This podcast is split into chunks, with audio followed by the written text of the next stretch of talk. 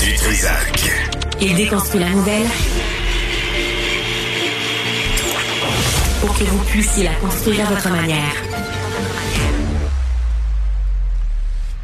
Rebecca euh, Pétrin est avec nous, directrice générale d'Eau Secours. Rebecca, bonjour, bienvenue. Bonjour. Bonjour. Euh, c'est dans le devoir aujourd'hui. Hein? C'est un article qui est pas, simple à écrire, à, à, à, colliger comme information. Mais là, on apprend, il y a des milliers d'entreprises privées et aussi des institutions publiques là, qui pompent notre eau. Puis on s'en est déjà parlé, on sait, là, ils pompent notre eau à rabais. Et là, on annonce que, whoopalai, on va commencer à charger ces, ces industries-là. Comment vous avez réagi à cet article-là? Euh, c'est très intéressant. En fait, oui, ça avait été annoncé l'année dernière là, que les tarifs allaient être revus à la hausse, euh, quand même conséquemment aussi. Là, c'est, une grosse hausse. Ce qui est intéressant, ce qui est nouveau depuis la semaine dernière, euh, le sujet qui porte sur l'article, c'est que maintenant on a accès à ces données-là. Donc, mhm. jusqu'à présent, là, c'était au secours avec le Centre québécois du droit de l'environnement. En 2018, on avait déposé une demande d'accès à l'information pour avoir des quantités d'eau prélevées par les embouteilleurs d'eau. Puis ça nous avait été refusé comme quoi que c'est un secret commercial. Mais il y a un article dans la loi sur l'eau qui confirme que c'est une ressource qui est commune, publique, puis que toute information, ben les Québécois, Québécois sont en mesure de l'avoir donc, pour nous, c'est un non-sens. Puis on s'est battu pendant cinq ans. Fait que nous, c'est... Donc, c'est pas de bonne volonté qu'on présente ces chiffres-là de consommation d'eau? Non, ça a été une ça a été une lutte de longue haleine qu'on a portée pendant cinq ans pour y avoir accès. Une fois que la procédure juridique est s'est terminée, le gouvernement a revu la loi en fait pour justement lever ce secret commercial là qui perdurait. Donc ça c'est finalement la résultante de, cinq ans de, de, de, travail qu'on a fait pour y avoir accès. Là, on apprend là-dedans, là où j'ai steppé, comme on dit en français, Rebecca, c'est que on parle de milliards de litres d'eau chaque année de Rio Tinto, des papetières, des minières, milliards de litres d'eau. C'est énormément d'eau notre eau coûte si peu cher au Québec et on a une si mauvaise gestion en fait de la ressource que ça l'attire de l'industrie, du commerce qui ont besoin de ces ressources-là.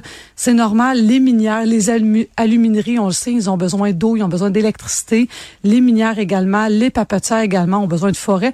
C'est des ressources qu'on leur a laissées depuis des décennies, des décennies. Hmm. Donc, euh, on a attiré ce, ce, ce milieu industriel-là qui en bénéficie maintenant et on ne fait que commencer à collecter finalement le, le poids que ça a en eau et en autres ressources. Qu'est-ce que ça change? Qu'on le sache ou pas, là, les milliards, le nombre de milliards. Dans l'article, on donne, euh, euh, euh, on parle de Rio Tinto qui, qui, qui, a payé des redevances absolument ridicules, ArcelorMittal, WestRock, mm qui sont, consomment des milliards de litres d'eau. Ça change quoi qu'on le sache pas? Ben, en fait, c'est la première étape. Avant de pouvoir légiférer et décider à qui est-ce qu'on donne quelle quantité d'eau en fonction de qui est-ce qui est disponible, ben, la première chose qu'on devait savoir, c'est en ce moment qui est-ce qui utilise l'eau. Donc, euh, nous, ça, ce cadre-là, on le trouve vraiment intéressant. C'est un vraiment bon premier pas dans la bonne direction. On a maintenant accès aux quantités d'eau prélevées. Par contre, il y a juste 1,5% des industries et commerces qui déclarent leur eau parce que c'est juste les très gros préleveurs du Québec qui ont cette obligation-là.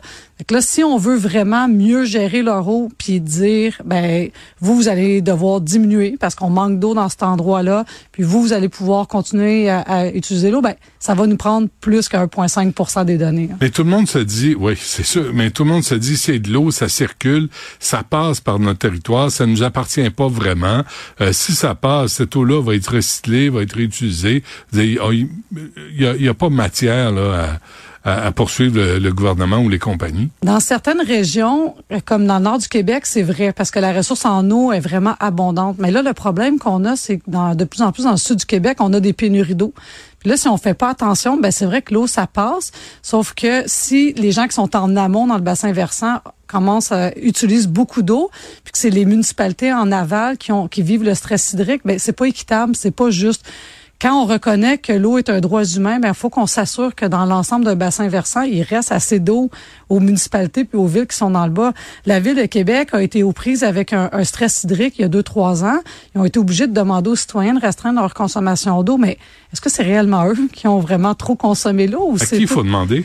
Ben, en fait, il euh, faut demander au ministre de l'Environnement qui, au printemps dernier, s'est euh, octroyé un nouveau pouvoir discrétionnaire dans la loi, euh, le projet de loi 20, donc celle sur euh, le fond bleu, qui lui donne en fait un pouvoir de demander une réduction de consommation d'eau à certaines industries et commerces pour, dans un cas spécifique là, de pénurie d'eau. Mais pour prendre une décision éclairée, que ce soit pas l'aveuglette, faut qu'on ait l'ensemble des chiffres. Donc là, c'est une première étape. On a rendu public le registre.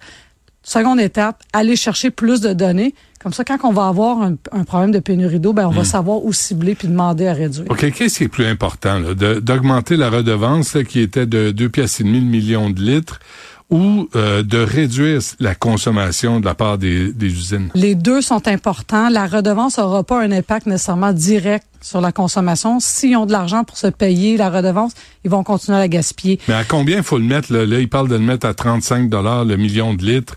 À, combien il faudrait? Qu'est-ce que ça vaut un million de litres d'eau En fait, le problème, c'est ça. La redevance peut pas suffire à elle seule à décourager la surconsommation. Euh, la redevance, en ce moment, c'est une grosse augmentation, c'est bien. Le règlement va être revu aussi aux cinq ans, fait qu'on s'attend à une, augmentation. il y a une indexation annuelle aussi, fait que ça va être revu à la hausse. À quoi qu'elle sert la redevance? Ben, elle va servir, entre autres, à alimenter le fonds bleu.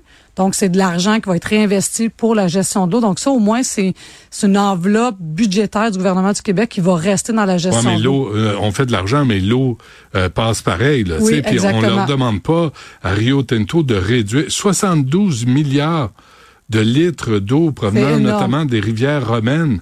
72 milliards, Rebecca, ça cramouille. C'est vraiment énorme. Ça s'ajoute à un lot passif aussi d'utilisation de ressources. C'est évident qu'on va devoir mettre euh, des, des, des, mesures en place pour leur demander de réduire. Il y a certainement des procédés qui, euh, qui, qui, peuvent être développés dans les entreprises. Là, on regarde Rio Tinto, mais les, les papetières aussi consomment énormément mmh, d'eau mmh, mmh. et d'autres industries. Donc, euh, ça se fait être au gouvernement à voir quelle entreprise par rapport à une autre consomme beaucoup et on va devoir diminuer là, les quotas qui sont laissés exiger que les usines réduisent la consommation d'eau, qui, améliorent leur technologie. Mais là, on a eu le Parti libéral qui s'est assis sur la question. On a la CAQ. Tous les, tous les partis politiques se sont assis sur cette question-là. Il n'y en a pas un qui s'est levé qui va dire désormais l'eau a plus de valeur que ce que vous nous payez. Est-ce que la CAQ va faire mieux? Euh, on en doute. Euh, déjà, le projet de Nordvolt euh, qui a passé alors que beaucoup de groupes écologistes, euh, groupes environnementaux, des groupes de citoyens se sont opposés, ou du moins on demandait ce ait des évaluations environnementales. L'enjeu d'eau doit faire partie justement des évaluations environnementales. Est-ce que suffisamment d'eau dans une région donnée pour accueillir des nouvelles industries? Ça, c'est celles-ci qui sont existantes, mais il y en a encore tout le temps et tout le temps des nouvelles qui s'installent. Bécancourt, Trois-Rivières, le, tout le long du fleuve Saint-Laurent, ce sont des secteurs industriels euh, florissant où on essaie d'attirer beaucoup, mais c'est aussi des zones où les pénuries d'eau sont fréquentes. Hmm. Il y a un milieu agricole qui dépend aussi de l'eau pour hmm. irriguer hmm. leurs terres. Il y a les municipalités. Donc, vraiment, les, les, les datas qu'on a sur la, la consommation d'eau, le pouvoir législatif, c'est aussi pour prévenir les, les éventuels conflits d'usage, parce que là, on est beaucoup d'utilisateurs au Québec qui avons besoin d'eau. Comment est-ce qu'on va faire pour euh, développer économiquement parlant notre province tout en assurant l'approvisionnement en eau des citoyens? C'est aussi ça, là, le problème. Fait qu'on espère, en fait, que l'enjeu d'approvisionnement en eau va devenir systématique à chaque fois qu'il va y avoir un, un, un, projet qui va être sur la table, c'est se demander, est-ce que dans hmm. cette région-là, il y a déjà une surconsommation d'eau? Si oui, ben faut l'envoyer ailleurs, cette industrie-là, ce commerce-là. Ou bien, faut mettre des, des mesures plus strictes. Vous avez raison, il y en a des, des, technologies. Si on va en Californie, si on va en Espagne, en France, c'est des places où ils, vivent des pénuries d'eau depuis longtemps. La technologie, elle existe. On l'oblige aux industries, ils le font. Donc, on doit être aussi rigoureux que ça au Québec euh, de la même façon. On remarque que ça intéresse aucun parti politique, hein? Non. La question de l'eau, mais, mais il va falloir que les citoyens s'y intéressent, parce que c'est nous qui allons payer euh, pour, pour tout ça éventuellement. Euh, Rebecca Pétrin, directrice générale d'Eau Secours, merci. Merci beaucoup. On va suivre le dossier. Merci.